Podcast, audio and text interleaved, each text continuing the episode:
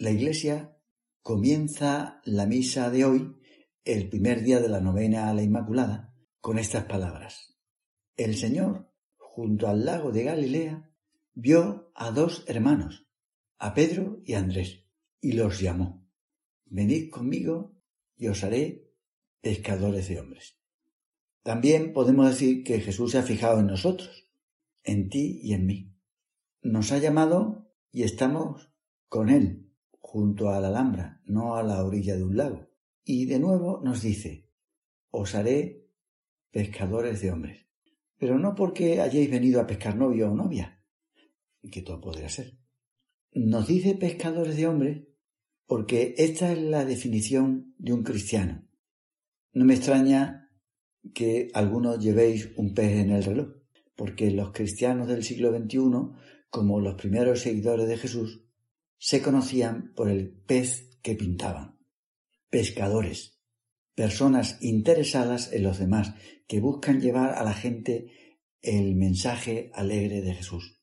Por eso dice San Pablo, qué hermosos son los pies de los que anuncian el Evangelio. Nosotros queremos ser buenos cristianos, nos preguntamos cómo haremos para extender este mensaje, para que le llegue a toda la tierra. La cosa está clara. Empezar por los que están cerca de nosotros. Sabemos que Andrés, después de conocer a Jesús, se lo presentó a su hermano, que se llamaba Simón. Lo que son las cosas. Más tarde sería el primer papa.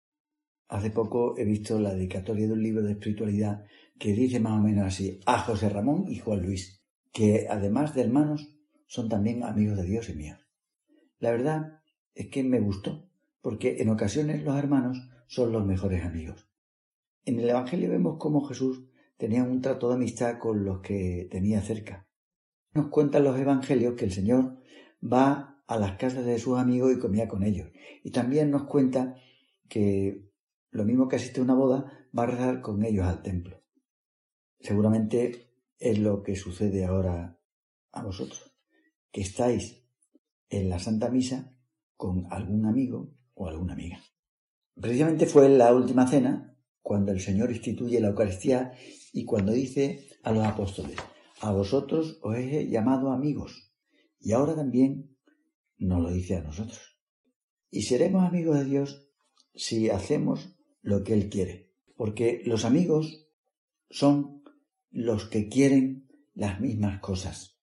Por eso en el Evangelio se dice que cuando el Señor los llamó, inmediatamente dejaron la barca y a su padre y lo siguieron.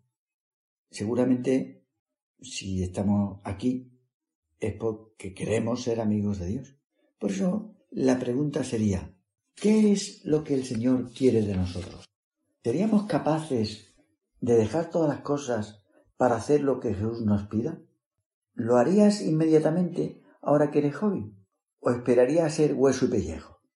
Algunos rezarían como San Agustín antes de convertirse. Señor, hazme ver mi vocación, pero no ahora. Voy a leerte la historia que cuenta un escritor hispanoamericano.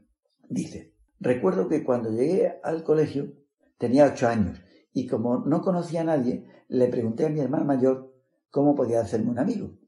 Ella, que era una adolescente, y por eso ya tenía experiencia, me dijo que lo más fácil sería decírselo al interesado. Así que un día, a la hora del recreo, le dije a uno de mis compañeros, ¿Quieres ser mi amigo? Ante esa declaración de amistad, no recuerdo la cara de sorpresa del chico. Solo recuerdo su nombre, Aznar, pues comencé por el primero de la lista. Bueno, hasta aquí la cita. Y al leer esto pensaba en lo que hace Dios con nosotros. Nos crea y luego quiere que cada uno le preguntemos con sencillez, ¿quieres ser mi amigo? El Señor hace como la mayoría de las mujeres, eligen al chico y encima pretende que se declare él. Le pedimos a la Virgen en este primer día de la novena que nos ayude a ser muy buenos amigos. Que así sea.